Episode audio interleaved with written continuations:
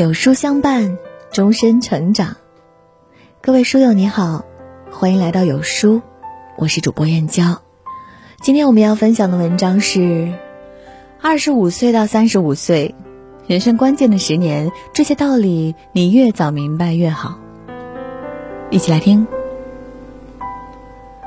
网上读到一句扎心的话：当你二十五岁时，和三十五岁的人做同样的事，你是人力资源。当你三十五岁时，和二十五岁的人做同样的事，你是人力成本。二十五岁到三十五岁，人生的十年是一个人积累人生经验、收获人生果实的关键阶段。在这个时期，有一个清醒的头脑，对阶段有一个清晰的认识，对以后的生活起着举足轻重的作用。下面有书君总结的十四条深刻道理，帮助你看清未来的路。过好接下来的生活。一，人都喜欢跟有价值的人做朋友。俗话说：“下棋找高手，弄斧到班门。”是说与高人为伍，才有可能提高技艺，成为高人。残酷的现实是，高人只喜欢与同类者为伍。成年人的社交潜规则是：势均力敌，等价置换。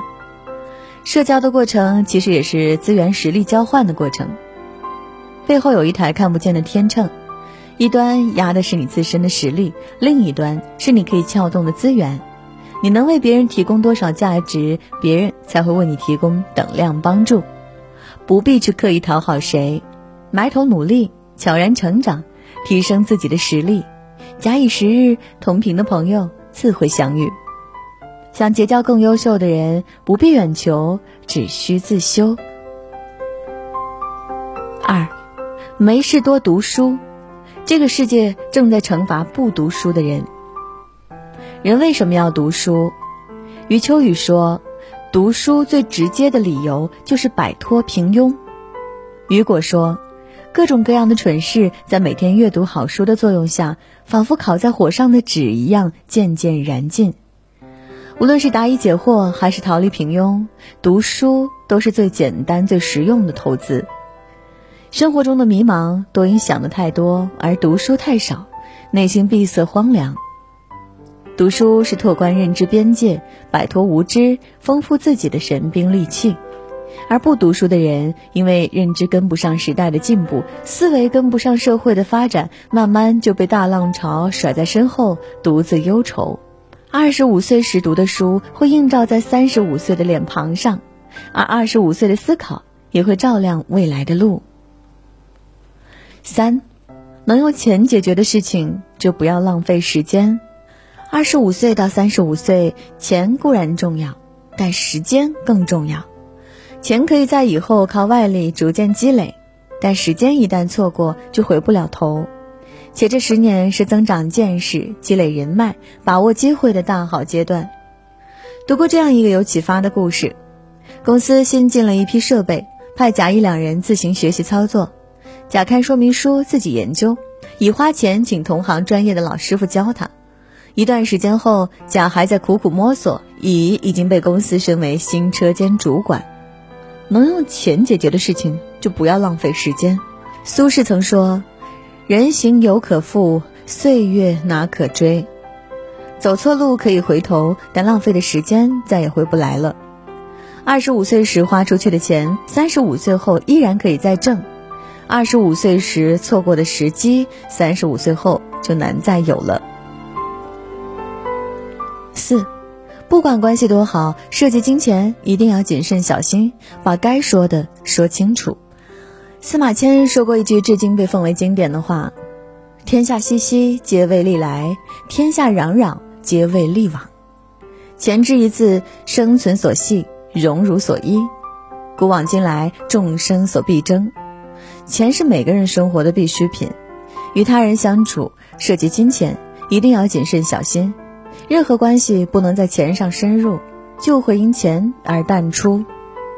俗话说：“亲兄弟。”明算账，很多时候钱容易还，人情不易还，牵扯不清，矛盾丛生。有位商人的做法值得参考：大钱讲清楚，小钱不计较，有底线，守住大钱过生活，有原则，舍得小钱交朋友。五，任何时候打理自己，保持良好形象，不管走到哪儿都会是加分项。在路边摊上发现这样一个有趣的现象：西装领带去付款时，摊主会说谢谢；短裤拖鞋去付款时，摊主只嗯一声。对不修边幅的人，小场合会区别对待，高档场所会谢绝接待。一个人的形象往往决定他在别人心中的分量。任何时候，良好的形象都是加分项。杨澜曾说：“没有人有义务必须透过你邋遢的外表去发现你优秀的内在。精心打理的自己是对他人的礼敬，敬人者，人恒敬之。”天地大雨滂沱，世人苟且而活。每个成年人都在生活中跌跌撞撞前行，能保持良好的形象，本就是一种胜利的姿态。六，无论你做的多好，都会出现刺耳的声音，要选择性的听，坚持自己的想法。春雨浇灌大地，庄稼得意，农夫赞美，而道路泥泞，招来了赶路人的嫌弃。明月照亮四方，孩童嬉戏，父母欢心，而光线略强，让想睡的人没了困意。万能的造物主也无法周全，无论你做的多好，背后总会出现不同的声音。《增广贤文》中说：“谁人背后不说人，谁人背后无人说。”做人无非笑笑别人，让别人笑笑，难得糊涂，太计较就会乱了节奏，丢了格局。村上春树说：“不管全世界所有人怎么说，我都认为自己的感受才是正确的，因此也绝不会为了任何言论和评价而打乱自己的节奏。高手行事，意见可以听，主意自己定。”七，有空多和父母联系。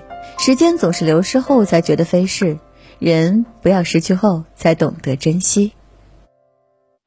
七。有空多和父母联系，时间总是流逝后才觉得飞逝，人不要失去后才懂得珍惜。你什么时候觉得时光飞逝，父母变老了？是不是从父母再也藏不住的白发，再也挺不直的腰杆？有人说，你与父母渐行渐远的过程，也就是父母渐渐变老的过程。你的来日方长，包含着他们的世事无常。当你在为生活披荆斩棘时，唯有父母忧你饥，怕你寒，唯盼你平安。爱父母的话，别难为情说出口；想给的拥抱，别难为情出手。再忙也要勤开视频，多回家。对父母悄悄的关心，不如明目张胆的表达。八，有的赌注只有年轻时才敢下。认准的事要敢闯敢干。二十五岁认准且认为正确的事要敢做敢为。演员罗一舟说：“不断的撞南墙，一定会有答案，因为我们还年轻，我们可以去试错。成功需要成本，时间是一种成本，年轻是一种成本，试错的机会也是一种成本。但人到中年，揣摩这些成本，你未必付得起。”它会变成你的压力和消耗，所以年轻时想做的事不要错过，莫等到以后再瞻前顾后，丧失勇气，独留自己一人暗自懊悔，辜负时光。九，在人生转变期，学会持久担待责任。二十五岁到三十五岁时，多数人开始承担家庭责任，开始从无责任向有责任转变，生活的责任就在那里。不管你愿不愿意，弱者逃避，强者逆流而上。台湾大学傅佩荣教授说：“珍惜自己不是自怜，更不是自负，是应该承担起自己生命成长的责任。这种责任其实是一种荣誉。每个成年人都曾藏起年少的自己，披起了责任的外衣。没有谁是天生的强者，但命运却逼迫我们一步步强大。”揽下的事就要扛到底，扛得起责任的人才配得上更好的生活。十，在这关键的十年，有意的去规划时间。二十五岁到三十五岁，基础打牢，未来不忧。我们可以使用倒推法，规划这段时间的生活。举个例子，二十五岁的你想当作家，五年后要出一本小说，第四年小说完稿，开始与编辑、出版商讨论出书细节，第三年小说接近完稿，并开始着手修改，第二年紧锣密鼓的创作小说，第一年。下半年有了稳健的大纲，并开始试写；上半年生活调查、构思大纲。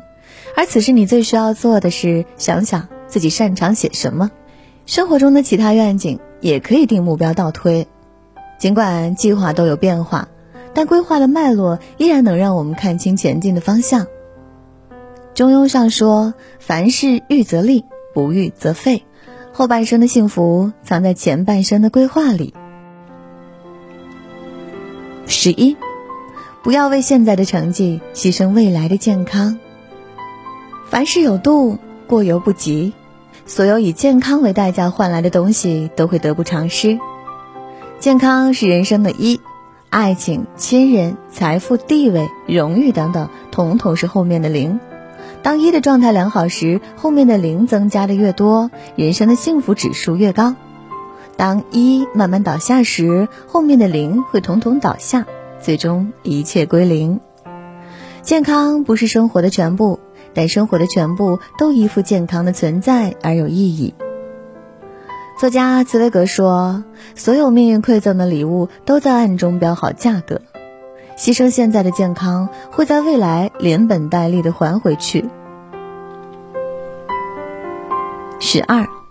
珍惜路上所有的缘分，从心而行。我们的一生会遇到八百二十六万三千五百六十三人，会打招呼的是三万九千七百七十八人，会和三千六百一十九人熟悉，会和两百七十五人亲近，而真正经常联系的人也只有十几个，但最终都会消失在人海。成年人年龄越增长，身边的人却越来越少。这是一个彼此选择的过程，一心而行，不留遗憾就好。抓紧重要的人的手，释怀那些离开我们的人。人生在这个阶段，相同频率的人早已形成共振，而不同磁场的人只会越来越远。十三，要扬长，不要补短。一技傍身，天下任我行。了不起的盖茨比中说：“真正的一技之长会让生活成功很多。”二十五到三十五岁这段年纪，正是能力的爬坡期。最聪明的做法是去扬长，在适合自己的赛道做出一番成绩。一位资深的 HR 分享用人经验：把人放在适合他的位置，每个人都能成为人才。找准自己的领域，充分发力，在优势的地方深耕细作，才更容易脱颖而出。年轻人做事，完成比完美重要。一技惊人比样样平庸重要，在这个分工精细的时代，术业有专攻，去擅长的地方做出成绩。十四，行动才是道理最好的见证者。知乎上有个问题很戳心：为什么听了那么多道理，依然过不好这一生？有个回答让人沉默：谋定而未动。再完美的计划，束之高阁。不去实施等于没有。《抱朴子》一书中说：“坐而论道，不如起而行之。”想学本事，马上拜师；想去旅行，马上出发；喜欢的事，马上去做；喜欢的人，马上去说。只要行动，就会有一半的胜算。这个阶段最重要的是行动，而不是只听道理。只有行动，才能让想法变成现实，让美好的日子到来。道理不明，方向不清。二十五岁到三十五岁，如果方向对了，愿景快慢总会实现。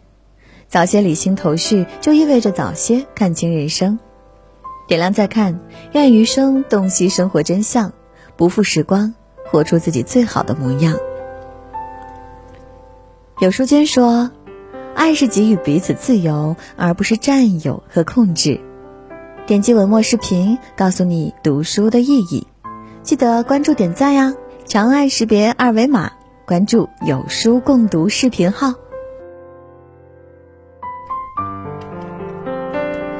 好了，今天的文章就跟大家分享到这里喽。如果你喜欢今天的文章，或者有自己的看法和见解，欢迎在文末留言区和有书君留言互动哦。想要每天及时收听有书的暖心好文章，欢迎您在文末点亮再看。觉得有书的文章还不错，也欢迎分享到朋友圈。欢迎将有书公众号推荐给朋友们，这就是对有书君最大的支持。明天同一时间。我们不见不散。